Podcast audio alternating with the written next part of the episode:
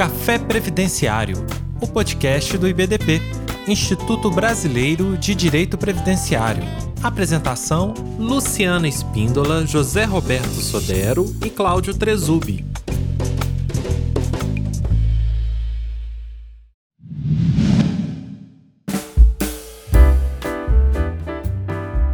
Sejam todos muito bem-vindos aqui a mais este momento de estudo, de integração, de aperfeiçoamento. Eu sou a Maura Feliciano de Araújo, diretora de cursos e eventos do Instituto Brasileiro de Direito Previdenciário. E neste ano em que a gente tem aí o centenário da Previdência Social no Brasil, nós estamos com uma série de encontros mensais que visa trazer servidores, ex-servidores, advogados, todos os profissionais que têm algum envolvimento, seja de muito tempo ou de pouco tempo, mas que principalmente fizeram parte aí desses 100 anos da história da Previdência Social. E hoje a gente tem o prazer aqui de receber o professor José Roberto Sodero, o doutor Cláudio Trizubi, e quem idealizou, quem fez toda a formatação deste evento é a doutora Luciana Espíndola Leite, a quem eu convido aqui para fazer a abertura deste evento. Se por um acaso você ainda não é associado do IBDP, acesse a nossa página www.ibdp.org.br, venha conhecer o nosso trabalho, a nossa missão, os nossos valores, tome conhecimento de toda a nossa programação. E agora, para a gente já dar início aqui os nossos trabalhos, Luciana Espíndola Leite, ela que é a nossa coordenadora local, a coordenadora da linda cidade de Ubatuba, fica aqui agora à vontade para fazer a abertura e a apresentação dos nossos convidados, Luciana. Obrigada, Maurinha. Obrigada a todos. Agradeço também o convite aceito do Dr. Roberto Sodero, que está em Valença agora, vai trazer uma reflexão aí sobre as perícias por incapacidade. Dr. Cláudio Tressude, muito obrigada também por sua presença, porque precisávamos de um perito mesmo, né, já com uma experiência, uma larga experiência aí judicial, INSS, em todo, todo o ramo né, de perícia técnica, mas muito obrigada, viu? Eu vou fazer um resumo aqui dos currículos dos dois, porque dá um livro. São duas, dois mestres aqui com um currículo enorme, mas nós já conhecemos aí esses mestres. É, Dr. Cláudio é médico, especialista em medicina legal e perícias médicas, perícia do trabalho, professor da PUC do Paraná, autor de livros também, teve uma atuação já como perito no INSS e no Instituto de Previdência do município de Curitiba. É consultor e assistente técnico em perícias judiciais, né? tem uma vasta experiência, é fundador e ex-presidente da Sociedade Brasileira de Perícias Médicas e Sociedade Paranaense de Perícias Médicas. É, muito obrigada, doutor Cláudio. E nós vamos fazer hoje um formato, doutor Cláudio vai falar um pouco primeiro, uns 30 minutos, sobre o que ele pensa né, desses 100 anos de Previdência, social, focando nos benefícios por incapacidade. E depois o doutor Roberto Sodero fala também uns 30 minutos. E no final eu vou acompanhando aqui o chat para ver se tem alguma pergunta. E a gente pode depois no final abrir, conversar um pouquinho. Será um evento não muito demorado, né? Já é tarde, mas é importante trazer essa reflexão do ponto de vista de perícias por incapacidade, né? E, então, depois que o doutor Cláudio falar, eu leio o currículo do doutor Roberto Sodero. Então, vou dar a palavra aí para o doutor Cláudio. Então, muito boa noite a todos. Eu quero, de antemão, agradecer o convite tão honroso do IBDP pela lembrança da minha pessoa para conversar de um assunto que só não tenho os 100 anos da Previdência, mas mais da metade deles provavelmente eu já vivenciei. Então, me sinto muito à vontade para conversar a respeito dessa situação. Eu sou, como a, Luciana já falou, eu fui perito, nasci na perícia do INPS, né? não vou nem falar quando, e cursei toda uma vida profissional dentro da perícia do INPS, depois INSS, e em paralelo fui me desenvolvendo também na área da perícia de servidor no município de Curitiba e, por último, no estado do Paraná quando da criação do regime PRO. Então, previdência, eu estou com ela há algum tempo e eu acredito que ela está comigo também desde aquela condição. Eu costumo dizer que a perícia acabou caindo na minha vida. Eu caí na perícia meio sem querer. Vou contar aqui uma historinha breve para mostrar como era a situação, para que depois a gente chegue agora na, na condição da perícia atual. Eu, com poucos anos de formado, procurando colocação na vida profissional, encontro por acaso um colega atravessando uma rua aqui em Curitiba e ele me perguntou onde eu iria e eu falei que eu estava indo ao INPS, né, para ver se tinha um emprego para mim. Ele disse: ah, você quer trabalhar no INPS? Então venha no meu lugar na perícia. Eu falei, não sei o que é perícia, mas se é do INPS, se é um emprego para médico, é lá que eu vou. Então fomos. E foi assim que eu acabei entrando. Depois houve o concurso, fui oficializado e, e as coisas começaram assim. Não tinha a mínima ideia do que se tratava, como, aliás, é, a imensa maioria dos médicos na época não, não tinham o mínimo conhecimento disso. Então vi as coisas se formatando num INPS recém-nascido também, não tinha 10 anos ainda da criação do Instituto, a perícia se estruturando e começando a, a ser praticada do ponto de vista profissional médico. Então, acho que antes de a gente comentar a, questão de de evolução e de, de, progressos ou não progressos, né? seria interessante contextualizar o que seria esta perícia, do que é que nós estaríamos tratando aqui. Por isso, Luciano, é que eu te falei que era melhor a gente falar de perícia no genérico, não na, na questão só de judicial, né? e nem da condição, até porque a perícia previdenciária judicial só existe em função da perícia previdenciária administrativa. Não aconteceria isso. Então, não há como se falar da história ou da evolução da perícia previdenciária judicial sem se trazer a evolução da perícia administrativa nesse sentido. Então, vamos nos reportar lá para o começo do século passado, né? pela época em que começaram a se consolidar as ideias e as ações de previdência. Então vamos lá. Para contextualizar, estaremos tratando da perícia previdenciária, que é basicamente a perícia médica realizada para a instrumentalização do processo de concessão de benefícios previdenciários. Lá no INSS os benefícios por incapacidade e no serviço público a concessão de licença ou equivalentes a auxílio doença por incapacidade do INSS e a vertente da perícia previdenciária na Justiça Federal, quando o autor, o segurado, recorre das decisões ou das, das orientações que não teve lá dentro da, da autarquia. Basicamente, a perícia médica previdenciária trata de avaliação de condições de concessão ou não de benefícios por incapacidade, baseado fundamentalmente na legislação previdenciária específica. Isso vocês sabem bem mais do que a minha visão.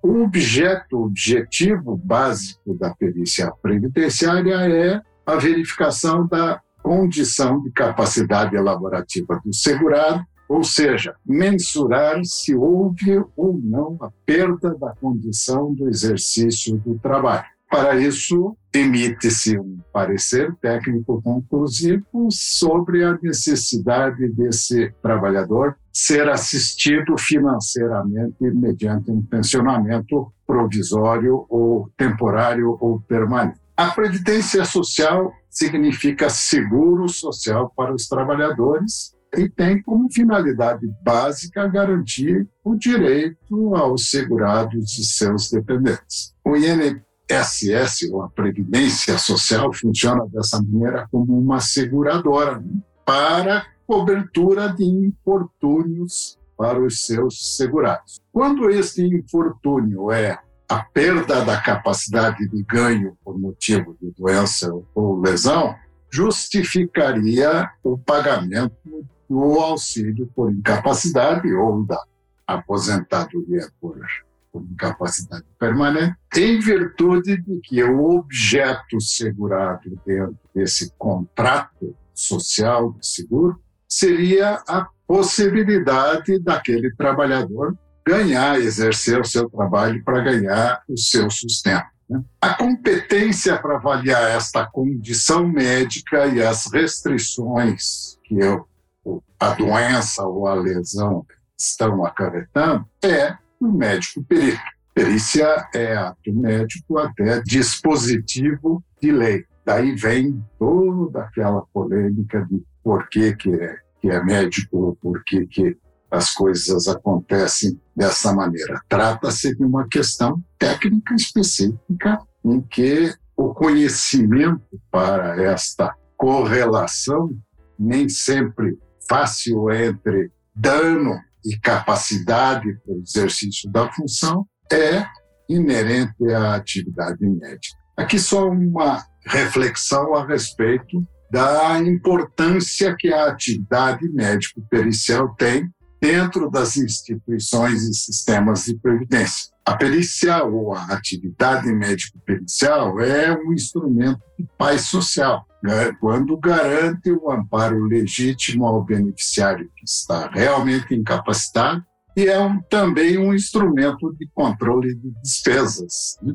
que serão seriam evitáveis, decorrentes de outros fatores que não a doença, e que pode por si colocar em risco o equilíbrio dessas instituições. A perícia médica da Previdência, para o previdenciário, é um dever do Estado. O benefício por incapacidade é um direito do segurado. A perícia está aí nesse meio de relação como um elemento de ligação é, no sentido de gestão de recursos, de arrecadação e de pagamentos, né? e como garantia de uma relação justa, igualitária e harmônica entre as partes. Fazemos um, uma breve reflexão a respeito da história da perícia como um todo no nosso país. Né? Pode-se dizer que começamos a atividade pericial com o surgimento da perícia criminal, né? lá com o Código Criminal Brasileiro, em 1830. Só mais 50 anos depois é que se iniciou o ensino regular de medicina legal e surgiram os IMLs. E aí, durante o século XX, é que surgiram a figura do perito, a figura do médico perito, vinculado à justiça, né, à perícia judicial, completamente independente daquela figura do médico perito vinculado à perícia administrativa. Voltamos lá então para o começo, para a infância da nossa previdência, depois das caixas de aposentadoria e pensão, se fundaram, se criaram os institutos de aposentadoria e pensão, e que a esses institutos eram eles quem gerenciavam, deviam, deviam trabalhar com esses benefícios que na época nem eram muito conhecidos nem muito importantes. Esses institutos, por muitos anos, foram muito mais institutos de assistência médica do que de previdência. A previdência era uma coisa meio obscura. Até que, na época, Tínhamos, assim, critérios, benefícios diferentes, inclusive, entre um instituto e outro. Eles eram institutos cuja clientela era muito diferente entre si, inclusive contribuições diferentes, cada um tinha o seu esquema. Né? E em 1966 houve a estatização da Previdência e a criação do Instituto Nacional de Previdência Social, que no seu primórdio também era Instituto de Assistência Médica, além da Previdência. Mas que aí já se começaram a trabalhar a questão de organização uniforme, né? se deu uniformidade à, à questão normativa, à questão de benefícios, e que se conseguiu abranger praticamente toda a maioria da população trabalhadora na época. E aí, assim, vamos lá, para 1930 e alguma coisa, ou 40 e alguma coisa, é, lá nos institutos que tinham que oferecer benefícios dessa natureza e que precisavam de avaliação médica. Ora, não havia nenhum médico preparado especificamente para essa situação. Todos os, os serviços eram prestados pelos médicos da área assistencial. Obviamente, com muito subjetivismo e com muito empirismo. Os anos foram se passando e com a, a unificação dos institutos, na época da, da criação do, INSS, do INPS, houve uma possibilidade de se criar um corpo específico técnico médico para essa avaliação de benefícios. Foi assim que nasceu a perícia na Previdência Social.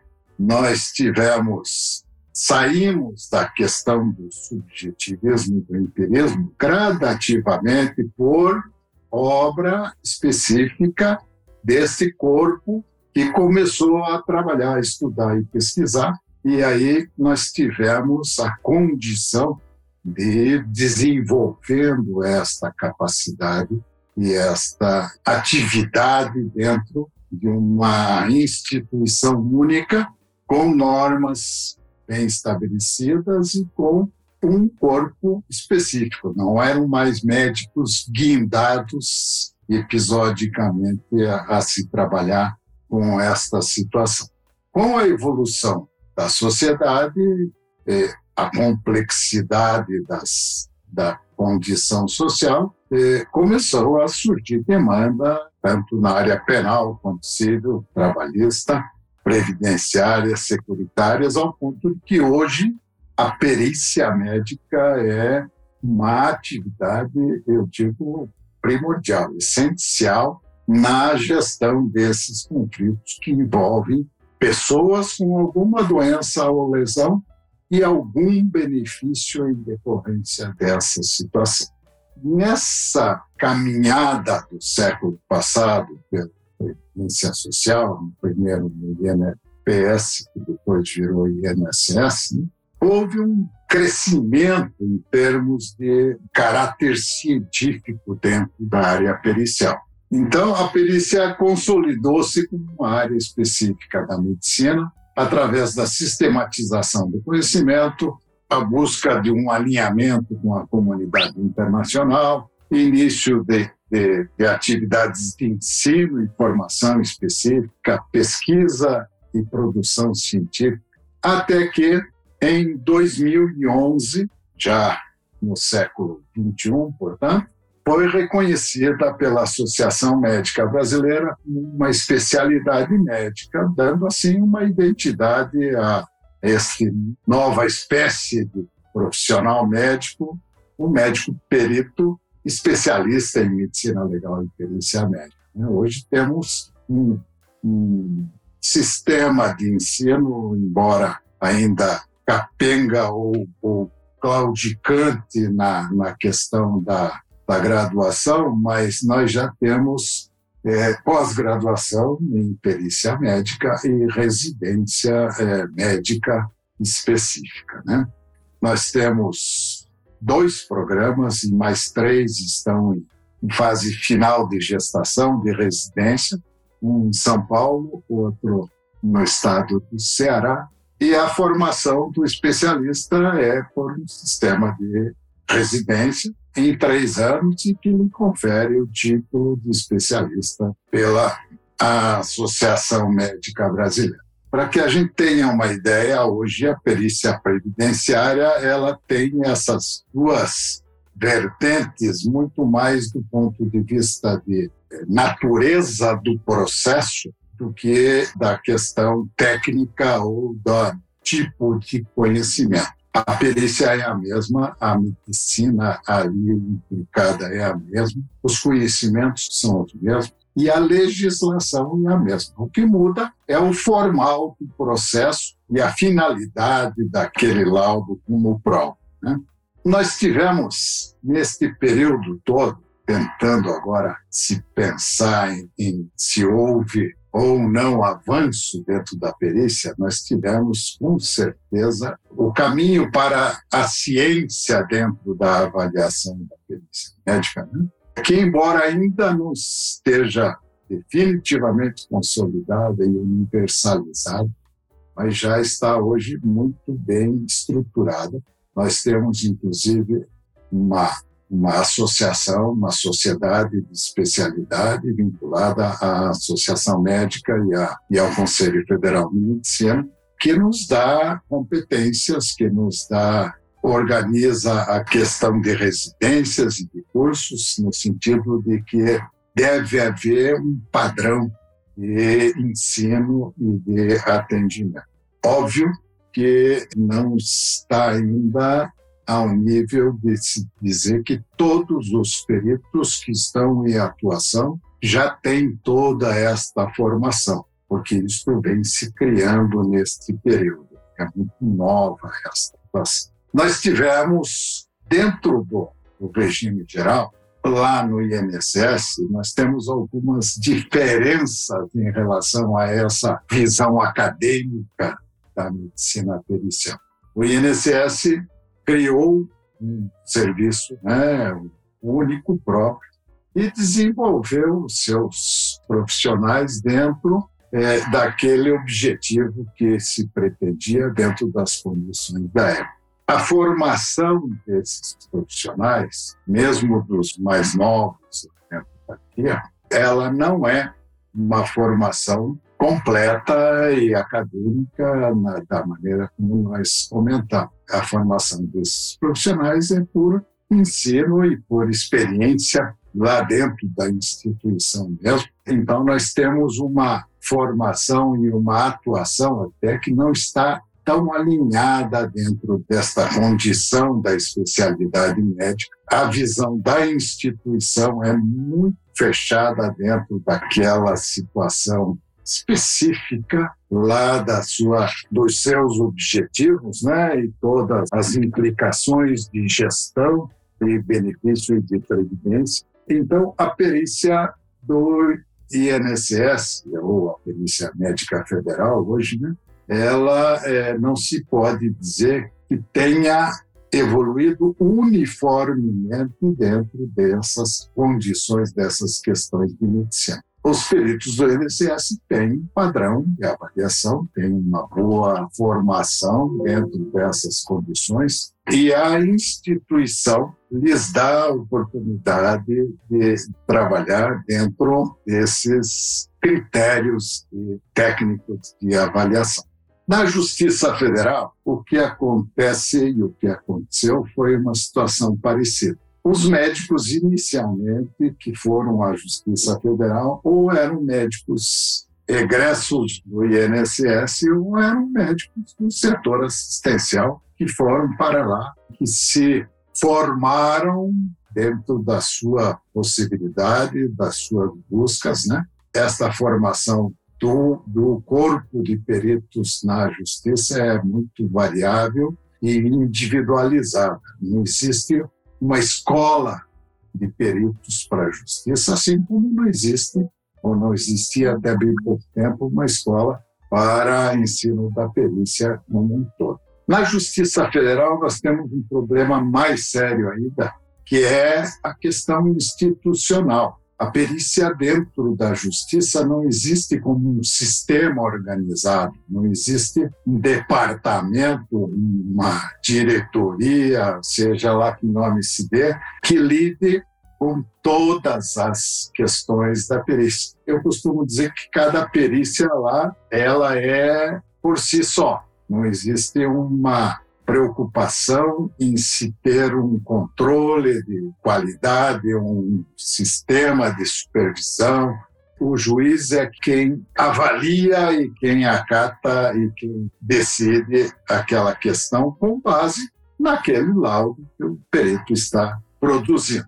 Então, nós temos uma dificuldade maior ainda lá, que os peritos lá não têm nenhuma nenhum vínculo nem entre si, nem com a instituição, no sentido de controle do trabalho, é, uniformização de critérios, conceitos. Isso vai depender basicamente daquilo que ele tem de formação, de interesse próprio, e daquilo que o juiz, os juízes, né, entendam que deve ser o, o ideal ou pelo menos o aceitável dentro daquelas situações. Então nós tivemos assim uma perícia que se desenvolveu tecnicamente dentro da instituição INPS e que cresceu muito do ponto de vista técnico, do ponto de vista científico, de metodologia, ao ponto de que hoje nós já podemos dizer que existe uma medicina pericial estabelecida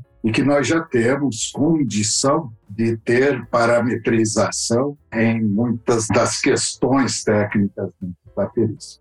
A evolução foi não só do ponto de vista técnico, mas do ponto de vista também da atividade como um todo, né? da, da visão como um todo. Eu acredito que nesses, pelo menos nesses últimos 30 ou 40 anos, a perícia teve uma consolidação como uma, uma técnica realmente, como um caráter científico, não é mais opinião de um indivíduo, e sim o consenso de um grupo de, de cientistas que tem toda a condição. Da mesma maneira, estruturalmente, também houve evolução dentro do, do INSS e depois dentro da justiça, começou a acontecer recentemente, no sentido de que os médicos, os peritos, tenham esta formação mais uniforme e que possam, em face disso, ter uma linguagem mais, mais adequada e mais técnica para que se possa conseguir esta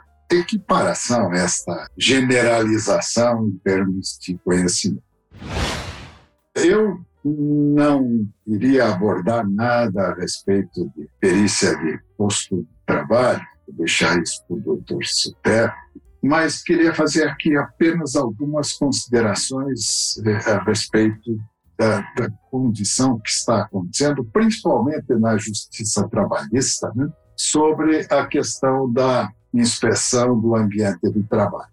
Tem havido, assim, no meu entender, uma busca muito intensa a respeito de que toda a perícia, ou praticamente toda a perícia, deveria também considerar a, a avaliação do posto de trabalho. Na questão previdenciária, exagerada esta colocação. Muito pouco, em algumas situações específicas, é que talvez a, a avaliação do, do ambiente de trabalho pudesse dar uma luz em alguma situação dentro daquela condição que nós estamos buscando, que é a incapacidade do trabalho. O objetivo principal da avaliação ambiental do trabalho seria a identificação dos riscos e, em especial, dos riscos ergonômicos. Ora, isso tudo pode estar e deve estar documentado. Nós sabemos que a os empregadores têm que ter uma série de documentos de saúde ocupacional que nos mapeiam todos os riscos e que nos dão essa situação. Mas, eventualmente, é, é, algumas situações podem necessitar de uma avaliação específica, e aí chegam as questões que estão agora acontecendo mais na Justiça do Trabalho, da questão da inspeção do, do ambiente de trabalho. Eu pergunto, isso seria um ato médico? Esta avaliação estaria incluída, inserida dentro daquela perícia médica que está sendo feita lá? Ou seria alguma coisa completamente diferente? E aí, merecendo um, um olhar diferente em termos também de honorários e de, de, de custos, né? E aí eu pergunto ainda, é indispensável que se faça essa perícia, essa avaliação do método de trabalho? E mesmo sendo indispensável, ela é viável? Nós já temos dificuldade em viabilizar a perícia médica normal. Se nós formos pensar que toda perícia deve ter avaliação de ambiente de trabalho, nós estaremos num mundo surreal. Então, eu vejo a avaliação da ambiental do trabalho, a avaliação do trabalho, muito mais uma questão de indicação, quando ela se indicaria realmente, pela oportunidade que se pode encontrar e do que se pode eventualmente diferenciar naquela condição específica de cada perícia, mas não na sua generalidade. E aí, concluindo já, pergunto: será que tivemos avanços? Claro que tivemos avanços na perícia, né? Primeiro, o maior avanço foi a sistematização científica em comparação com o empirismo e o achismo e o, e o não cientificismo que nós tínhamos.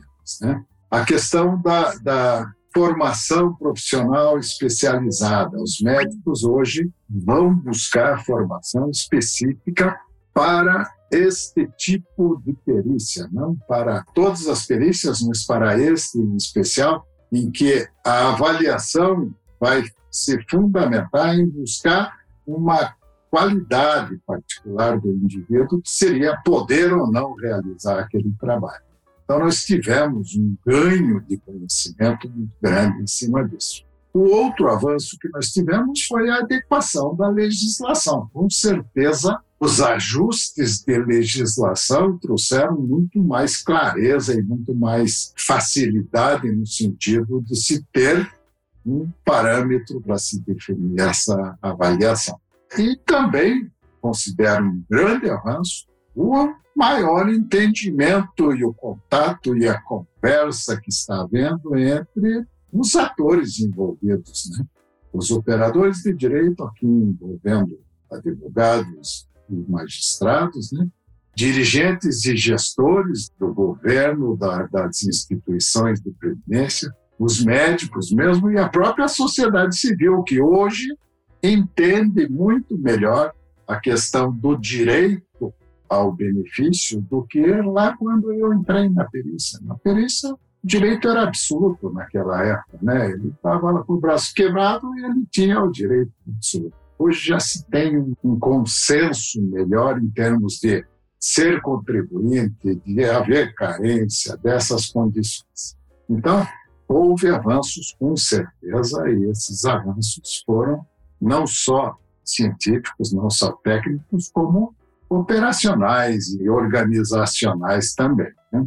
Ou, ou não que havia no tema da palestra, né, da, da, do nosso encontro, se houve avanços ou não nesses 100 anos, eu até havia sugerido à Luciana que tirasse isso, porque eu nunca gostei de coisas negativas né, dentro de um, de um tema, mas no fim acabei achando que realmente eh, a gente tem que comentar também o que não houve de avanço e principalmente até o que houve de retrocesso dessa atividade, dessa condição.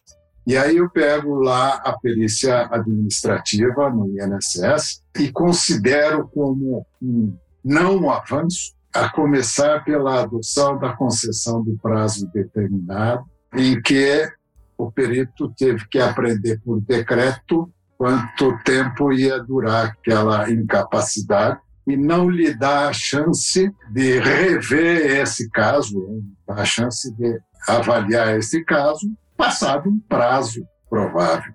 É, na época, isso aconteceu por conta do famoso benefício prolongado, aquela situação de que não havia definição e a gente tinha auxílio-doença durando oito, dez anos, que era um absurdo. Né? E aí, do ponto de vista gerencial, tinha-se um problema e encontrou-se uma solução não resolveu o problema, né? E que criou mais problema ainda para o coitado do segurado. Com essas atitudes, com a adoção desse tipo de concessão, com a extinção dos mecanismos de revisão, o famoso pedido de reconsideração que existia, e os mecanismos de supervisão, de controle, não havia mais médico perito supervisor, não se fazia mais um controle de concessão, índices nós restringimos muito o direito ao contraditório do segurado. Com certeza. Hoje, o segurado é um párea. Né? Hoje, o perito é o sentenciador máximo e o segurado não tem um mecanismo de se contrapor, a não ser o recurso administrativo, que a gente sabe tem um tempo e uma forma de análise muito complicada, ou o pedido judicial e, por isso, vai lá engrossar as fileiras na justiça e acontece lá aquele problema. Então, isto eu considero, no mínimo, não evolução, né? mas, no meu entender, até um retrocesso que aconteceu dentro da instituição. O que acontece, na minha leitura, é que, se ao confluir das situações econômicas, sociais, etc., se tomam atitudes gerenciais que não têm não, não cabem dentro de um processo que envolve gente, envolve pessoa, envolve doentes. Então, aí nós temos uma relação desigual. Nós temos alguém impondo uma condição a outro que já é fragilizado e já é vulnerável. Mas isso é desabafo meu, não é crítica no sentido de dizer que foi certo ou foi errado, eu, no meu entender, eu abomino a não haver um caminho para se rever a decisão singular de um perito. Nem mesmo um controle técnico na organização existe a respeito do grau de acerto dessas decisões. Então, isso é deixar a coisa fluir do jeito que se entenda que está acontecendo. Olhando agora lá na, na questão da justiça, né? não houve avanços, não houve pouco avanço, por exemplo, no arregimentamento peritos, né? cadastramento e admissão de peritos trabalhar. Não se tem um padrão de exigência a respeito de formação, experiência mínima, etc. Paga-se pouco e aí se contrata, claro, a gente estava falando de futebol aqui no pré-reunião, quem paga pouco contrata perna de pau. Ou contrata pessoas que, na celeridade ou no volume, vão acabar fazendo uma situação, no mínimo, temerária. Né? Então, esta é uma das coisas que na justiça eu entendo poderia ter avançado e que também lá na justiça não existe nenhum, por não ser um sistema organizado, não existe nenhum mecanismo de supervisão e controle, não existe uma estatística, nem sequer uma estatística, eu acredito, no sentido de se saber se em relação ao que acontece no INSS, como é a atuação da perícia judicial. Difícil se fazer isso. A não valorização financeira, eu já comentei, né, que levou a uma massificação da perícia lá, e a visão institucional dos próprios autores, que, dos próprios atores, que não é aquela visão de ciência absoluta aplicada e do cuidado com a comunidade do mundo. É, fica a questão do que nos reservam os próximos 100 anos, né? o que o nosso segurado vai ter nesse período até lá. Como eu falei, agradeço mais uma vez. Acho que é, é mais um desabafo do que uma questão científica, né? E estamos aqui à, à disposição, depois que o doutor Sodero comentar, a gente pode eventualmente trocar uma ideia e responder alguma pergunta que haja ainda. Muito obrigado a todos. Obrigada, doutor Cláudio. Nós que agradecemos essa excelente contribuição. Trouxe os pontos aí cirúrgicos. Analisou ainda a questão administrativa e judicial. Excelente.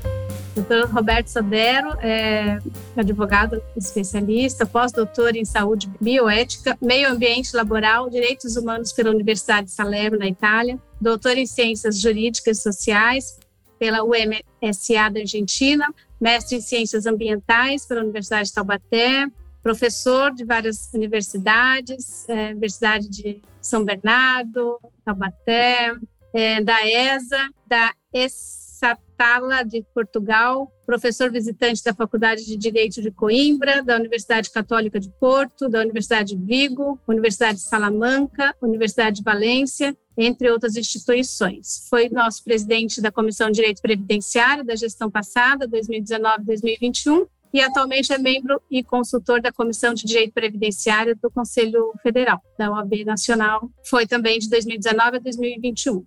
Boa noite para todos, para todas. Eu queria agradecer inicialmente o IBDP por essa série comemorativa em alusão aos 100 anos da Lei Eloy Chaves, nossa primeira lei específica sobre previdência social de 1923 agradecer a Luciana pelo convite honroso que fez, agradecer a Maura, sempre presente. Eu queria parabenizar, antes de começar a falar, toda a análise de conjuntura que o Dr. Cláudio fez. Né?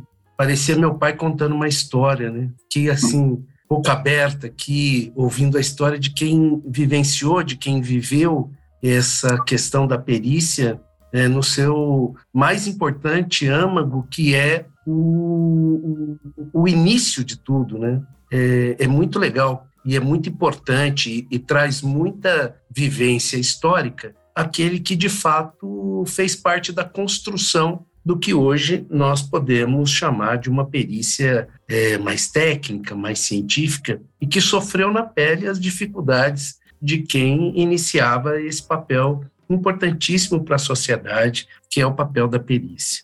Bom, com relação ao nosso tema, é óbvio falar que o início de tudo, em 1923, com a criação das caixas de aposentadoria, né? inclusive quem ficava afastado por doença naquela época falava ele está na caixa, né? Até hoje os mais antigos chegam no escritório e dizem ah eu estava na caixa e as pessoas às vezes não sabem por que que fala que estava na caixa, fala, ah, na caixa econômica, né? Não, né? Na caixa porque eram eram os institutos da época, depois vieram os institutos é, relacionados às atividades econômicas, dos contadores, dos comerciários, dos ferroviários, né? Que foi o primeiro, né? Dos ferroviários, dos marítimos, e a, a, esse pontapé inicial que a Lei Eloy Chaves dá, é, ela tem uma unificação muito importante é, na década de 1960 com a criação da Lei Orgânica da Previdência Social, da LOPS. A LOPS ela, ela tem um marco importante para o direito previdenciário, porque para de falar em atividades específicas como garantidoras ou respeitadoras de direitos previdenciários e coloca todo cidadão trabalhador como detentor de direitos previdenciários. Então, a Lopes de, de 1960, da década de 1960, ela é muito importante porque ela unifica todos os trabalhadores como um segmento único e também é, passa a ter, como o, o Dr. Cláudio diz, a responsabilidade do Estado, né? a estatização, porque até então a responsabilidade era das empresas. E era quase que um sistema de capitalização, quase que um sistema de capitalização naquela época. Então, na década de 60, com a Lopes, a presença do Estado também contribuidor, então é o trabalhador contribuindo, são as empresas contribuindo e o Estado também contribui para a Previdência Social brasileira. Né? Na década de 70, me lembrava agora há pouco aqui, em 1976, a criação da Lei de Acidentes do Trabalho, olha, o precursor das discussões de acidentes do trabalho da década de 1970, mais precisamente 1976. E as questões de direito previdenciário foram evoluindo até que nós chegamos em 1988 com a constitucionalização dos direitos sociais, dentre eles o direito previdenciário e também o direito do trabalho, né, que são irmãos ou co-irmãos na questão é, dos direitos sociais. É, eu sempre gosto de dizer que a Constituição Federal de 1988 empoderou gente simples do povo. Né? Quando você diz na sua Constituição, na sua lei magna, que nós temos direitos garantidos naquela que é a legislação mais importante do país, e você diz para as pessoas: olha, você tem direito, e mais ainda, né, cria como figura para dar voz qualificada para essa gente a advocacia, obviamente que a advocacia já, já o fazia anteriormente, mas o artigo 133 vem consolidar essa palavra técnica, essa palavra qualificada, essa oportunidade que o cidadão tem de bater as portas dos poderes organizados e fazer seu requerimento através de alguém que possa de fato esclarecer, né? Eu tenho observado que ultimamente, até para o benefício por incapacidade, há necessidade de previamente passar por um advogado, por um advogado especializado. Porque aquele cidadão que chega hoje no INSS com seu saquinho de supermercado, cheio de documentação, sem organização, né? sem saber o que ele deve levar, obviamente que o perito, com a necessidade de cumprir um determinado número de perícias por dia, não vai ter essa paciência toda, e é natural que isso ocorra, não deveria, mas ocorre, de atender esse trabalhador. Né? Quando ele passa, que ele vai organizado, que ele sabe o que mostrar, que ele vai com a documentação mais adequada para ajustar para o perito, fica mais fácil do perito e mais rápido o perito fazer uma avaliação. Mas a Constituição Federal de 1988, ela traz não só a previdência social, mas ela traz a seguridade social, a saúde e assistência e a previdência social como fatores adequados para a garantia da cidadania. Olha só, estou aqui na Espanha, terminando meu, as minhas seis palestras que vim fazer aqui na Europa, e conversando com os colegas aqui sobre o sistema de seguridade social aqui na Espanha, eles não estão formados num tripé só, eles têm um quadripé. E esse quarto pé do sistema de seguridade social deles é a reabilitação profissional. Ou seja, se eu tenho um sistema que a reabilitação profissional não funciona na prática, e nós sabemos disso, né? Tive a oportunidade de escrever sobre isso no meu pós-doutorado. Aqui na Europa, eles têm um sistema que quer devolver o trabalhador para o, o meio ambiente de trabalho dele, desde que seja feita uma reabilitação biopsicossocial adequada, mas eles colocam isso no quadripé. Ou seja, essa situação que o Dr. Cláudio estava colocando de pessoas que ficam 15, 20 anos gozando de um benefício temporário por incapacidade, Aqui só vai ficar gozando por um período desse aquele que efetivamente não consegue ser reabilitado para o retorno ao trabalho. Então, a Constituição Federal ela é muito importante quando ela traz esse tripé, mas, por outro lado, nós deixamos ou de criar um quadripé ou de fazer funcionar o sistema de reabilitação profissional no Brasil. Olha só, o que, que acontece nesse sistema?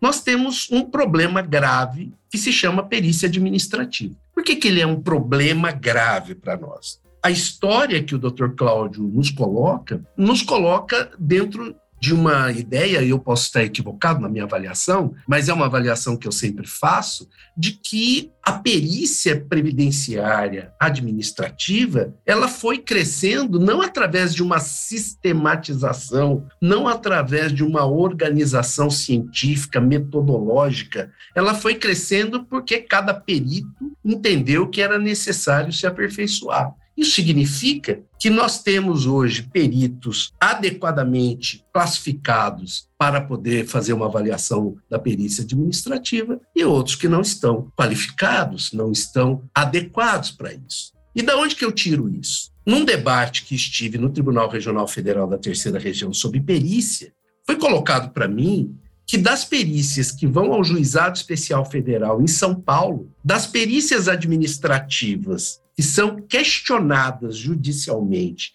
no juizado especial em São Paulo, 56% são revistas.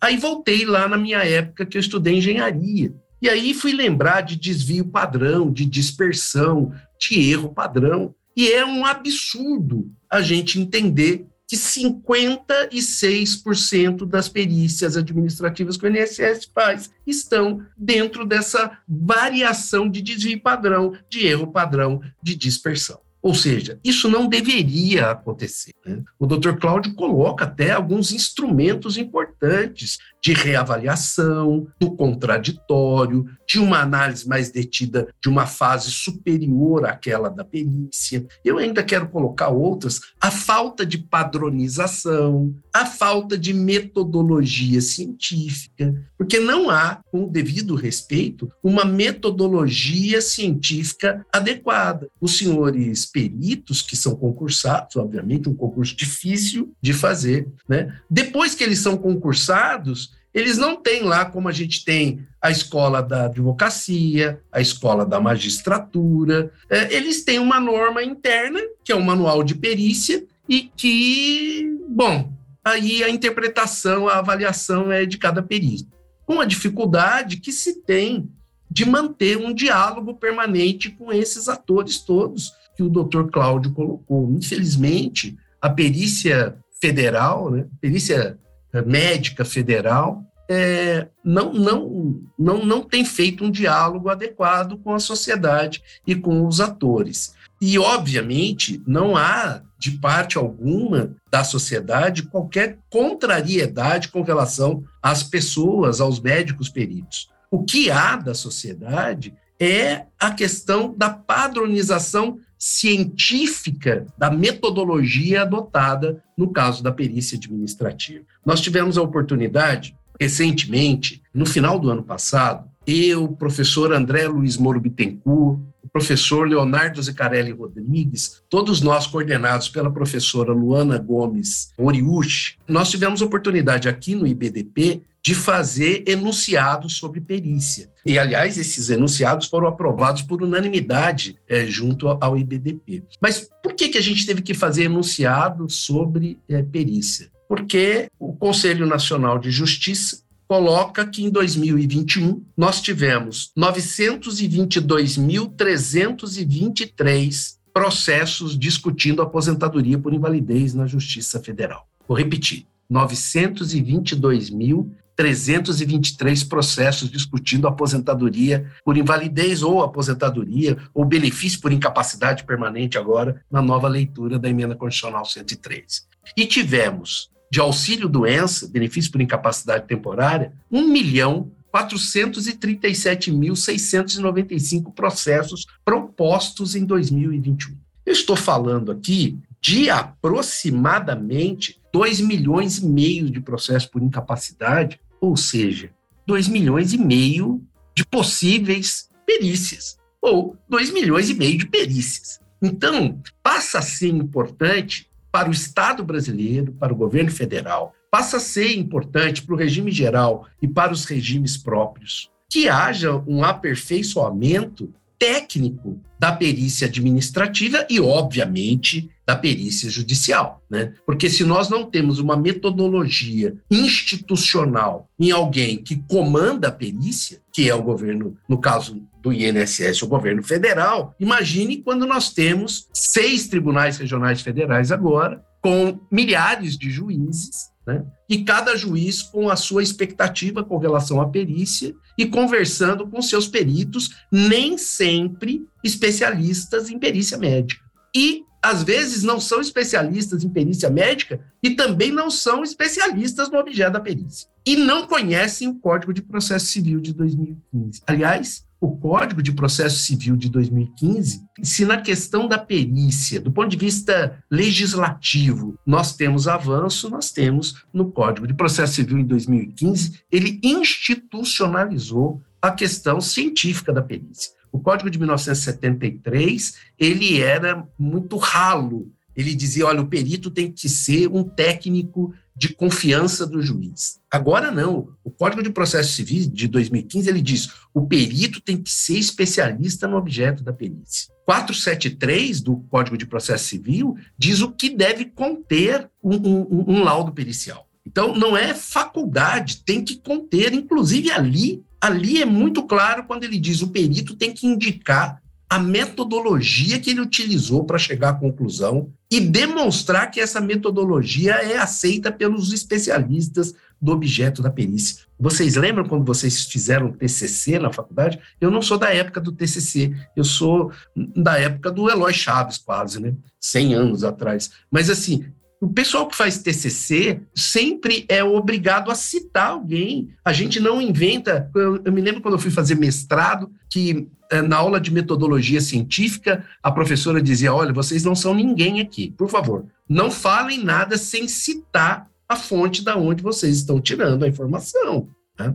E eu, na época, fiquei muito revoltado. Imagina, eu sou uma pessoa que pensa, eu quero colocar as minhas conclusões, né? Ela disse: olha, você vai ter umas cinco linhas para falar sobre as suas conclusões, mas o resto é revisão de bibliografia. E é isso que a perícia tem que apresentar quando ela fala de método. Aliás, uma das questões muito importantes do Código de Processo Civil, e que às vezes os meus alunos perguntam, eles falam, Sodero, por que, que o juiz, em 95% das vezes, o juiz concorda com a conclusão do laudo pericial? É muito simples, é muito simples. Primeiro, que ele chama alguém que é especialista ou que deve ser especialista no objeto da perícia para falar de algo técnico. O perito médico, por exemplo, ele não pode ser questionado pelo advogado se tem ônibus adaptado ou se não tem ônibus adaptado, porque isso não é objeto de análise técnica do perito médico. Isso pode ser por um perito de engenharia de trânsito, pode ser por um assistente social, mas o perito médico ele tem que falar de medicina. Mas olha só, o juiz só pode discordar do laudo pericial, segundo o artigo 479 do Código de Processo Civil, se ele discordar do método utilizado pelo perito. Ele não pode dizer, eu não gostei, ah, eu achei que não é bom. Ele tem que dizer, olha, o método utilizado pelo perito para a conclusão que ele chegou não é aquele método respeitado pelos especialistas do objeto da perícia, porque o método adequado é esse, esse, esse, esse, esse. Então, olha a dificuldade que o juiz tem de discordar da conclusão pericial médica. Por outro lado, nós, advogados, somos ruins em quesitar, muito ruins em quesitar. E o que significa? A gente fica numa discussão com o perito que não envolve metodologia e sendo certo que a única forma que o juiz pode discordar do perito é se a metodologia do perito está certa ou está errada. Então, nós fazemos discussões inadequadas, até pessoais, às vezes, com o perito, e esquecemos de fazer a discussão do método que é utilizado para chegar à conclusão adequada no caso do benefício previdenciário. Então, todos nós temos que aprender. Né? E, obviamente, o, o doutor Cláudio coloca uma questão aqui que é muito importante, é a questão da vistoria, da inspeção no local de trabalho. Essa é uma questão que a gente precisa analisar. Primeiro, primeiro, é raríssimo o caso em que o perito não considera a incapacidade porque aquela doença noticiada na petição inicial não existe. Normalmente o perito diz: oh, a doença existe. Está ah, lá atestado médico, relatório médico, exame de imagem, sei lá, exames clínicos, todos lá maioria, na maioria dos casos, o perito diz: ó, oh, a doença está aqui. Agora, ela incapacita ou não incapacita o trabalhador para o trabalho? E para isso, há a necessidade de fazer análise da profissiografia do trabalhador há necessidade que o perito compreenda, entenda na minuciosidade qual é a atividade real que o trabalhador executa. Não é a atividade que está no Código Brasileiro de Ocupação, pode ser até a atividade que está no perfil profissiográfico previdenciário, no PPP, pode ser. E entendo que quando houver dúvida com relação à profissiografia do trabalhador, há a necessidade de fazer vistoria no meio ambiente do trabalho, para poder saber qual é de fato ou quais são de fato as atividades que o trabalhador exerce no dia a dia. Uma outra questão muito importante para mim é que perícia é técnica, é método, é cientificidade. Quando o Estado brasileiro coloca nessa discussão Estou falando de 2021, 2 milhões e meio de processos judiciais. Quando o Estado brasileiro coloca para o perito que ele deve indeferir benefício para conter gasto da Previdência Social, direta ou indiretamente, não é colocado diretamente, é claro que não, mas indiretamente, é isso extrapola os limites da conclusão técnico-científica. A conclusão tem que ser técnico-científica. Obviamente que ninguém defende que trabalhador que não está incapacitado para o trabalho que garanta o seu sustento, que goze de benefício. Aliás, o benefício deve ser pago àquele trabalhador que está incapacitado para exercer aquela atividade que vinha lhe garantindo sustento. Não é qualquer atividade. Aliás, isso está no plano da emenda constitucional 20 de 98, quando ela estabelece que nós temos um, uma previdência social de caráter contributivo retributivo. Então, o trabalhador deve ser avaliado com relação àquela atividade que ele estava contribuindo quando ficou incapaz. Não é para qualquer atividade. Então, por isso que é importante a análise da profissiografia e talvez um erro da advocacia, quando nós entramos com o processo, deixar de explicar minuciosamente qual é a atividade exercida pelo trabalhador. Porque é isso que vai dar o lastro para que o perito faça uma análise da documentação da patologia e depois ele avance para a discussão não do nexo causal, que seria uma questão de natureza acidentária, mas da profissiografia se incapacita ou se não incapacita. Uma outra questão muito importante, estou me lembrando agora, nesse debate que tive no TRF3, é que as doenças da psique já são as segundas doenças de discussão judiciária. As primeiras são as osteomusculares e as segundas já são as doenças da psique. Uma outra questão muito importante para nós do direito previdenciário quando vamos postular. Não escondam as doenças, coloquem todas as patologias que o trabalhador tem, inclusive as da psique, porque isso é um conjunto de avaliações que o perito vai fazer. Né? Porque senão é, fica difícil depois para o perito analisar essa questão biopsicossocial. Outra questão importante que eu anotei aqui é a especialidade da perícia médica de 2011, ela ainda é recente para os padrões brasileiros. Ela é de 2011. O que nós precisamos fazer enquanto sociedade é fazer um diálogo com os conselhos de medicina, fazer um diálogo com as associações de medicina, é estreitar a nossa relação com a associação de perícia para que a gente crie a cultura do perito ser de fato perito. Um perito com técnica, um perito com cumplicidade científica. E ele saber o papel dele enquanto perito. Né? Porque perito não dá sentença, perito faz conclusão científica, perito estabelece de onde tirou a conclusão. E para nós, advogados, quando a gente fala da cientificidade que o Código de Processo Civil trouxe para a perícia é nós também nos qualificarmos do ponto de vista científico, porque senão a gente fica fazendo aquelas perguntas com resposta monossilábica sim ou não, sem trazer de fato consequências científicas para as respostas que devem ser científicas. E aí depois a gente fica reclamando, ó Deus, ó dia, ó vida, ó perito, ó juiz dentro dessa quantidade que nós temos de processo judicial discutindo incapacidade no Brasil, nós não podemos entender que é adequada a remuneração para a perícia médica. Nós precisamos imediatamente trabalhar com que o Estado brasileiro, de fato, pague adequadamente os peritos. E mais, que quando o INSS for condenado nessas 56% das ações, que como no processo trabalhista, o INSS seja condenado a pagar perícia médica. Porque a empresa, quando ela perde um processo trabalhista, ela tem que pagar, além de ela ter antecipado o valor da perícia, ela é obrigada a pagar a complementação do valor da perícia médica. Obviamente que o trabalhador, o segurado, deveria também, no caso de perder, a não ser que ele seja detentor da gratuidade, da justiça gratuita. A outra questão muito importante para nós aqui é as resoluções do Conselho Federal de Medicina a respeito de perícia, que infelizmente não são respeitadas quando se faz perícia. Nós temos duas resoluções, pelo menos, né, do Conselho Federal de Medicina, que não é dirigida para a advocacia, que não é dirigida para o magistrado, mas que é dirigida para os médicos, sobre perícia, um sobre perícia geral e um específico sobre perícia psiquiátrica, e que deveria ser objeto de análise pelo perito.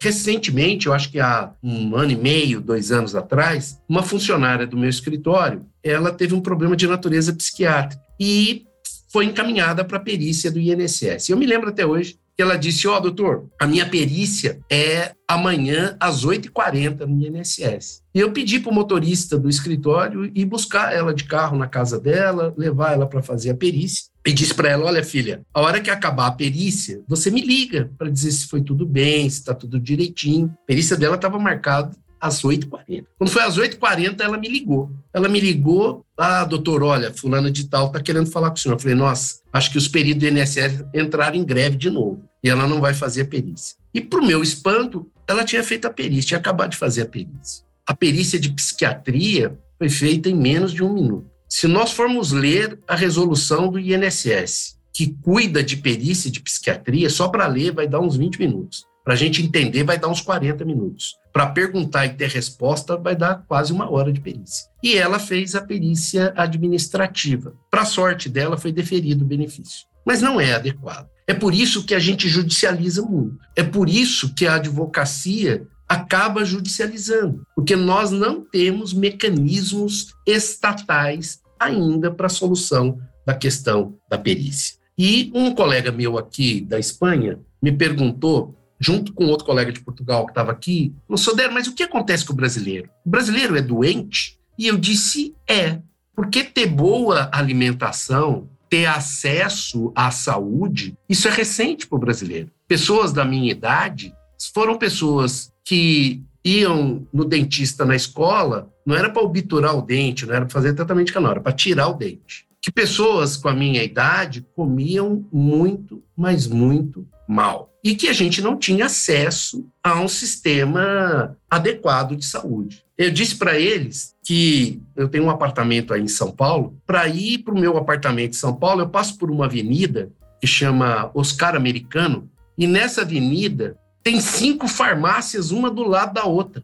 A farmácia só existe porque a gente é doente. Aqui na Europa, eu brincava com a minha esposa que as pessoas aqui não morrem, elas vão desintegrando, porque elas morrem com 90 e tantos anos. Hoje, eu fui numa pracinha perto aqui do apartamento em, em Valência e tinha duas senhorinhas fazendo corrida de carrinho de, de como é que chama? Cadeira de roda elétrica. Elas estavam correndo na praça. Então, por quê? Porque elas têm uma vida saudável. Então, quando a gente critica a aposentadoria com idade mínima no Brasil de 65 anos para homem, 62 anos para mulher, é que o homem de 65 anos aqui na Europa. E a mulher de 62 anos aqui na Europa, porque foi daqui que a gente importou a idade mínima, elas são outras pessoas, elas não são os brasileiros. Um homem com 65 anos no Brasil, ele é um homem doente, ele é um homem enfermo na sua maioria, quando ele consegue chegar lá. Então, nós vamos viver os próximos 100 anos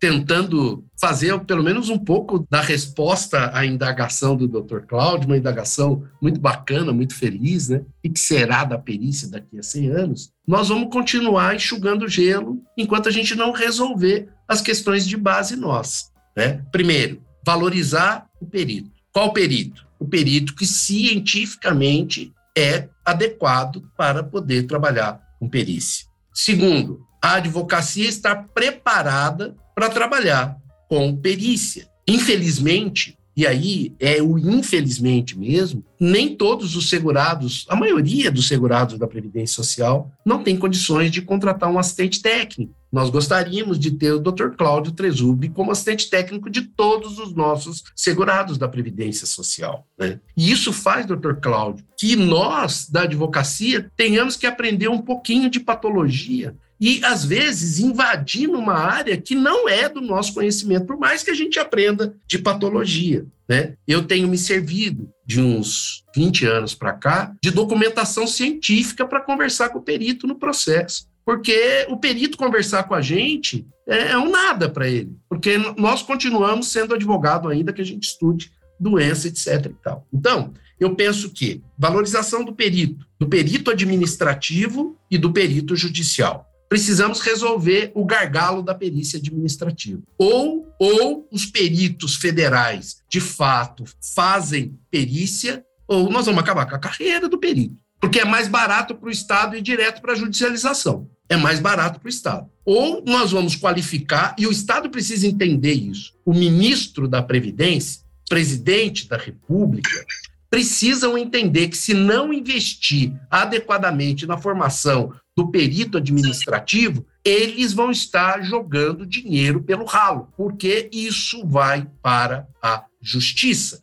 e isso custa muito para o Estado. Por outro lado, custa muito para a cidadania ver homens e mulheres que necessitam obter imediatamente o benefício previdenciário ser obrigado a passar por um período longo discutindo administrativa ou judicialmente aquilo que deveriam receber imediatamente, até porque contribuem adequadamente para a previdência social do nosso país. Precisamos melhorar a advocacia na questão pericial. Precisamos melhorar as decisões judiciais de primeiro e de segundo grau com relação à perícia. O juiz não pode simplesmente fazer um Ctrl-C, Ctrl-V da conclusão pericial sem antes analisar se a metodologia está adequada ou não. Mas para ele fazer isso, precisa de um empurrãozinho da advocacia, demonstrar que o método não está sendo utilizado adequadamente. E, finalmente, dentro da ideia desse tripé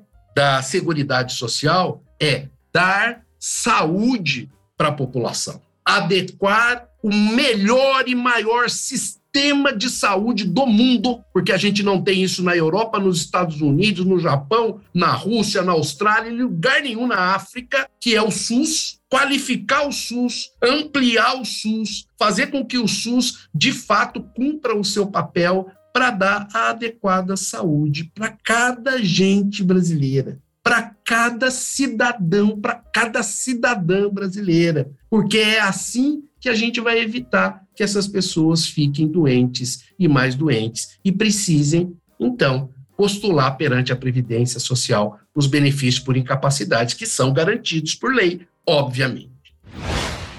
Então, minhas queridas amigas Luciana, Maura, Dr. Cláudio Tresubi, eu queria agradecer a oportunidade de estar aqui nessa data importante, né? Porque dentro dessa série, pelo que eu vi, esse é o último espetáculo e um espetáculo com a presença do Dr. Cláudio Tresubi, que fez assim uma explanação magnífica de, a gente diria, eu sou caipira, né? Eu diria assim, aquela explicação da gente babá né, sobre a estrutura, a análise de conjuntura da Previdência Social. E, como eu sempre digo para o Alessandro aqui, passei para dar meus pitacos e espero que, de alguma forma, isso possa ter ajudado a reflexão de cada uma de vocês agora, que são uma hora e 37 minutos da manhã aqui na Espanha, em Valência. Obrigada, obrigada, doutor Sadero. Como sempre, traz uma ótima reflexão para todos nós.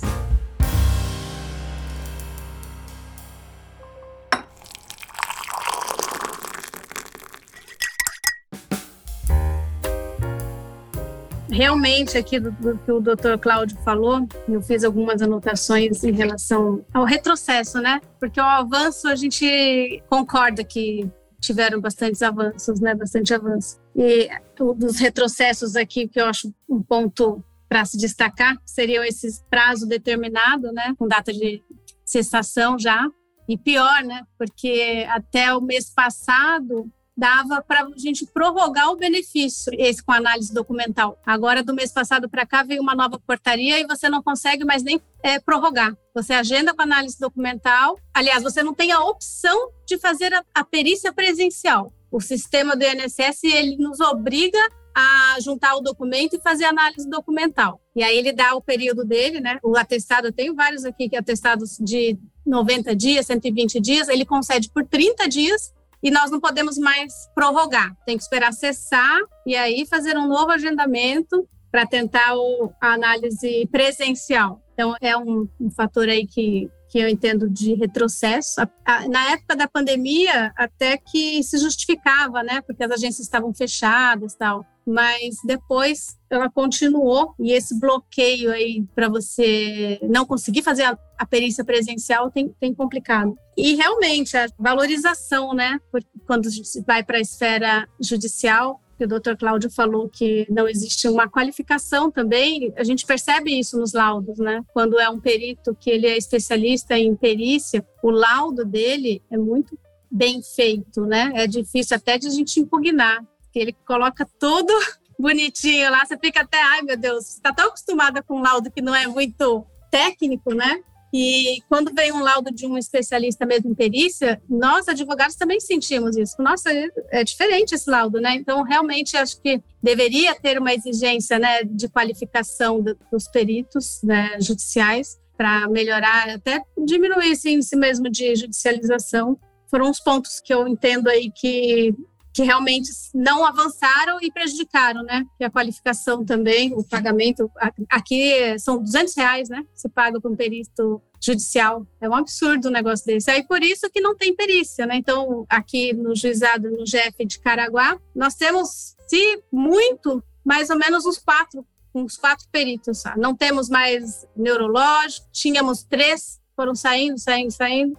A perícia psiquiatria, psiquiatra ainda tem uma, que está resistindo, mas já falou para segurar um pouco, porque não está aguentando. Nós fomos ter uma conversa com o magistrado, ele falou: não tem o que fazer, porque não, como que eu vou obrigar a ser perito? E a gente, ao mesmo tempo, né, colocou assim: não, nós, nós vamos, é, a OAB vai intimar os postos, os né, CRM das localidades aqui, para ver se consegue mais peritos. Mas dá até vergonha, né? Como que vai conseguir mais perícia é, você ah, vai ser perito lá no juizado, paga quanto? 200 reais. Dá até vergonha, né, de, de fazer um pedido desse. Então vira uma bola de neve, né, que, que a gente não consegue evoluir disso. Doutor Sodero, nossa, as falas sempre pontuais, né, sempre o que a gente vivencia. É, o senhor falou de números, né, eu fui pesquisar aqui. Aqui no litoral, 100% praticamente dos benefícios são benefícios por incapacidade. Né? Pega aqui Caraguá, Ubatuba, São Sebastião, Ilhabela, tudo benefício por incapacidade. E eu fui ver os pedidos represados no INSS, desse 1 milhão e 200 pedidos que estão parados, mais de 250 mil são de benefício por incapacidade. Então, assim, são pessoas que elas estão acamadas, estão doentes, aí ela tem que esperar mais do que 30 dias para perícia, aí vem essa perícia documental de 30 dias, cessa. Quando eu vou conseguir realmente uma perícia presencial, já se passaram seis meses. Aí acontece o que o doutor Cláudio falou, né? Ou a pessoa já se curou, ou a pessoa faleceu, porque demora tanto para passar numa perícia, né? São, são pontos que a gente tem que ainda se questionar. Mas, sem dúvidas, né? Toda a parte de virtual, de, de tecnologia, tudo isso veio para ajudar. Mas ainda tem uma parte aí que a gente fica sem conseguir evoluir, né? Tem algumas perguntas aqui para o Dr. Cláudio. A doutora Mônica, se quiser fazer, a minha pergunta foi a respeito da especialização. Eu tenho percebido que não há um consenso desse conceito entre a especialidade no diagnóstico, né, ou a especialidade no objeto da perícia, com relação à especialidade em medicina legal e perícia médica. E percebo que isso nos processos causa um grande tumulto, a advocacia com uma pretensão, né, o judiciário com outra, e queria saber a opinião do Dr. Cláudio, se realmente essa minha percepção está acertada.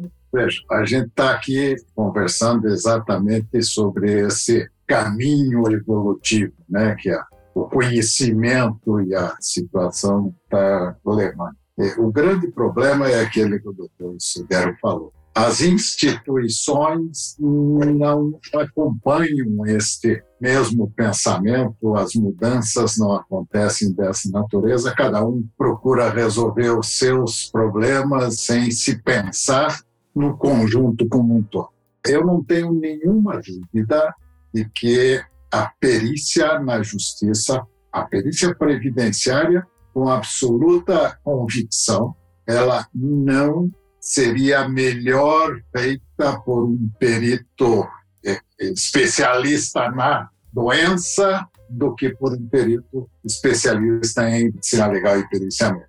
É, a gente sabe que é, nem sempre um iminente especialista é um bom perito. Aliás, raramente ele é, a não ser que ele tenha formação específica na perícia. O conhecimento da doença e das suas repercussões e evolução, ele é apenas uma parte do conjunto do raciocínio. A metodologia que o Dr. Sobero comentou, é, ela no seu finalmente, ela é levantamento do que existe de doença e de repercussões dessa doença conhecimento de tudo aquilo que são as exigências do trabalho ou do trabalhar, né? nem é do trabalho, é do trabalhar, não é só lá o trabalho em si, é o ir ao trabalho, é o pensar no trabalho, tem todas essas situações. E o raciocínio final é da correlação da exigência do trabalho com a restrição da doença, que nível de funcionalidade eh, esse indivíduo tem, se é suficiente ou não para ter uma produtividade que se possa dizer que ele é capaz de sobreviver naquela trabalho. Isso não é ensinado na faculdade, isso não é ensinado na residência de cardiologia, de cirurgia geral, de neurologia, de psiquiatria. Não é esta a formação que o profissional que vai trabalhar com perícia médica tem que ter. Eu posso conhecer 100% do que é aquela doença ou aquela situação, mas eu não tenho a mínima noção do que é o trabalho desse indivíduo, quais são as exigências, qual a, a, a repercussão dessa condição. Então, este pensamento que existe na sociedade como um todo, e no judiciário em especial, de que o especialista citado na matéria lá no Código Civil antigo era o especialista na doença, é que tem que ser trabalhado e que deve mudar. Nós não temos ainda, o doutor Silvério já falou, muito tempo de, de existência desta especialidade e deste conhecimento. Nós somos muito jovens ainda, nós temos poucos especialistas titulados em perícia, em medicina legal e perícia médica, mas o trabalho está sendo no sentido de que isto vai aumentando. Se a justiça, a advocacia, encampar essa ideia, com certeza muito mais gente, muitos mais médicos vão estar buscando a especialização. E isso é bom para todo mundo. Eu acho que não tenho nenhuma dúvida de que o especialista para fazer uma perícia previdenciária tem que ter formação em perícia médica e medicina legal, com certeza. Verdade. Tem uma pergunta aqui da doutora Maria do Céu. Na sua opinião, doutor Cláudio, como perito médico, os médicos estão alinhados em nível nacional, respeitado as especificidades de cada região? Posso devolver a pergunta para a Maria? Na opinião dela, os advogados previdenciários do Brasil estão alinhados, de acordo? Não, não estão. Aquilo que eu comentei. O que aconteceu foi exatamente isso. Na perícia administrativa, ela se enclausurou e daquele empirismo nós passamos por um cientificismo por cabeças pensantes internamente, produzimos material científico até bem bem embasado, mas para o contexto daquele grupo. Então, é, pegando a, a, colocação do Dr. Sodero, o manual que existe, os manuais que existem no INSS, eles foram feitos pelos pares, né? com base científica, mas sem ter sido submetido a critério de, de, validação, etc. Então, é um conhecimento um tanto quanto isolado, né? um tanto quanto parado dentro daquela condição. Então, os peritos do administrativos do INSS estão entre si, inclusive, não existe este pareamento, esse alinhamento que a doutora está perguntando. Na perícia judicial, a mesma coisa, até menos, porque eles não tiveram uma organização que fizesse isso tudo. O que nós estamos comentando de formação e de, de preparo é com essa nova visão de medicina é, como uma, uma área específica de atuação do médico. Outra pergunta aqui da doutora Maria do Céu é quando existe a perícia administrativa, se o perito ele pode pedir outros documentos médicos e dar um prazo de 30 dias para a pessoa retornar? Pode, está previsto. O grande problema é que a situação dentro da perícia administrativa ela está é, caminhando, e isso aconteceu depois na pandemia mais ainda, né? É uma corrida da celeridade com relação à resolutividade.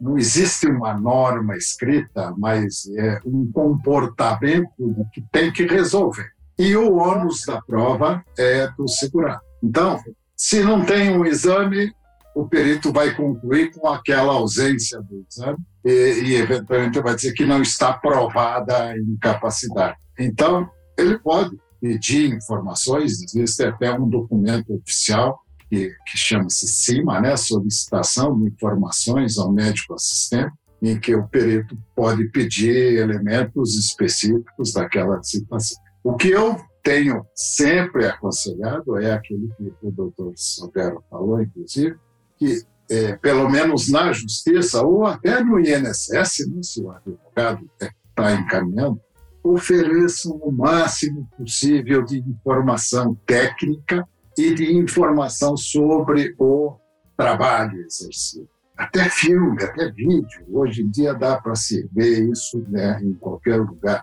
Por quê? Porque o perito precisa enxergar a doença, a situação da doença e o que é o trabalho do, do segurado. Geralmente, é, é, o segurado, pela informação, pela rapidez, não é normal né, fazer uma perícia em um minuto, mas 20 minutos eu já acho um prazo exíguo.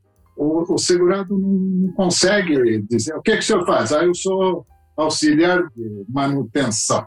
Ele não se preocupa em saber manutenção do que, se é predial, se é, é são situações diferentes. Então, as questões de gestão, as questões de tramitação e de instrução né, administrativa estão realmente deixando a, a desejar.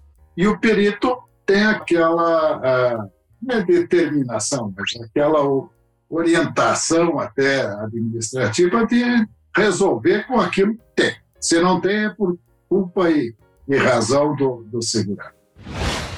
Tem mais a última pergunta aqui da, da doutora Isabel. Ela disse assim: considerando este esforço da advocacia e magistrados em aperfeiçoar os procedimentos, em que patamar ficariam os peritos neste cenário? É possível pensar num esforço integrado? É possível e é aspiração da parte associativa da perícia, inclusive isso. Não falo aqui pela Associação de Peritos da Federais, falo aqui pela Associação Brasileira de Perícias Médicas, da qual eu faço parte do Conselho de, de Especialização e Título. Nós estamos agora iniciando um mandato de diretoria, cuja uma das das plataformas é contato e, e, interação com o judiciário, principalmente, porque é grande, muito grande a demanda de peritos, no sentido de que falam línguas diferentes, têm entendimentos diferentes, os três setores, né? E, e que a gente precisa nos juntar. Como fazer? Esse é o grande problema, grande questão. Sem dúvida, vai passar pelo Conselho Nacional de Justiça, vai passar pela OAB é, e vai passar pela Associação Médica e pela Sociedade de Especialidade. Como operacionalizar isso? Eu posso contar assim, a historinha também da perícia como ciência, como medicina.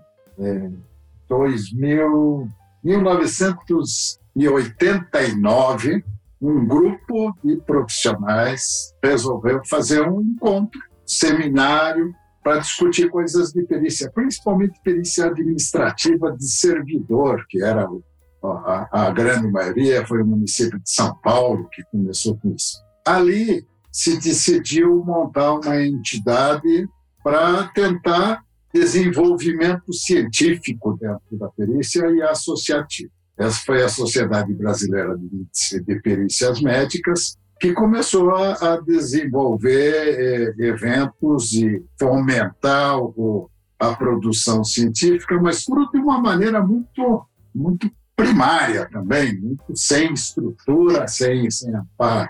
Vinte e tantos anos depois, nós conseguimos, com a interferência do Conselho Federal de Medicina e da Associação Médica, é, fundir esta sociedade com a Sociedade de Medicina Legal e aí criar uma entidade representativa e uma especialidade que abrangesse todas as situações. Lá pelo ano de 2000, mais ou menos, eu me arvorei em, em um pretenso ensinador de perícia médica. Montei, eh, arquitetei um primeiro curso de especialização. Tive surpresa porque precisei recusar alunos, de tanto que foi a abertura, e a partir dali se começaram a trabalhar essas situações. Eu tenho a grande satisfação de hoje ter ex-alunos que são eminentes profissionais, muito bons, queridos professores, e que estão continuando essa situação. Não fui o único, claro, tinha mais gente nessa época, mas vivenciei este surgimento deste bolo. Então, nesse sentido, também quero dizer que eu tenho tido evolução, já participei de cursos na, junto com a Images aqui na, na quarta região, TRF, já participei de eventos é, em Porto Alegre, em São Paulo mesmo, com vocês já algumas vezes. Então, eu acho que esses é que são os caminhos. Claro que o caminho é longo, tortuoso, é, e em algum momento, alguma, algum iluminado vai ter que coordenar essas ações, porque atitudes pontuais na justiça ajudam, mas não resolvem. Então, nós teríamos que ter um enfoque geral. E aí a gente passa pelo problema que é a falta de visão do governo como um todo, né? A questão da reabilitação que o doutor Sodero falou foi uma surpresa para mim, porque eu, eu sou um, um, um crítico absurdo, absoluto do mal feito que fazem com a, a reabilitação profissional. E não por culpa do INSS. O INSS não é a estrutura adequada para ter um programa de reabilitação, a política de reabilitação. Isso tinha que ser política de Estado mesmo, né? política de, não de governo, de Estado, estar lá na Constituição. Fiquei feliz de saber que na, na Espanha essa coisa funciona dessa maneira. Talvez aí um caminho para a gente começar a buzinar na cabeça dos nossos próximos candidatos né, ao parlamento, no sentido de começar a mexer nessa situação. Infelizmente, o que tem imperado na, na questão previdência é a economia. Né? E aí a gente tem dificuldades porque não entendem que qualificação desta área é economia. E aí começam a fazer isso. Diminui a autonomia, diminui a possibilidade. Não tenha dúvida nenhuma que a, a perícia virtual que aconteceu na pandemia, ela já estava sendo gestada, né? e que isso vai acontecer. É mais barato para o governo conceder 30 ou 60 dias para todo mundo do que manter uma estrutura dessa e depois ir ao judiciário e pagá-la.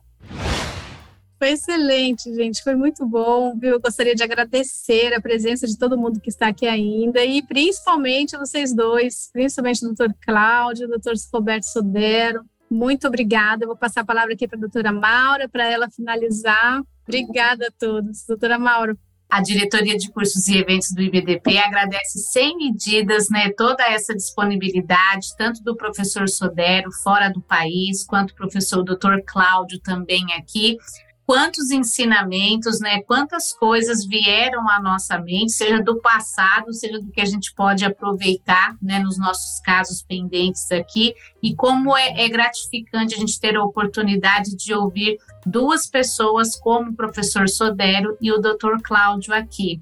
Então, o IBDP agradece o Dr. Cláudio Trezubi por toda a sua colaboração, professor José Roberto Sodero. Então, uma boa noite para todo mundo. Tchau. Obrigada, pessoal. Boa noite. Tchau, boa noite. Parabéns, doutor Cláudio. Boa noite, parabéns a você, Sodero.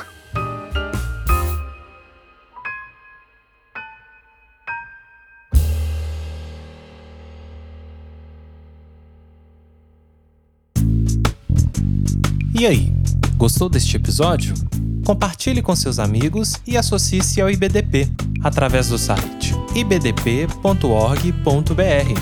e tem acesso a vários cursos, eventos e muito mais.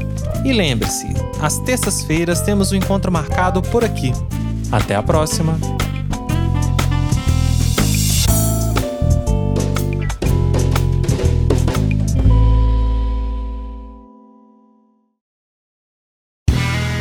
Este podcast foi editado por Play Áudios.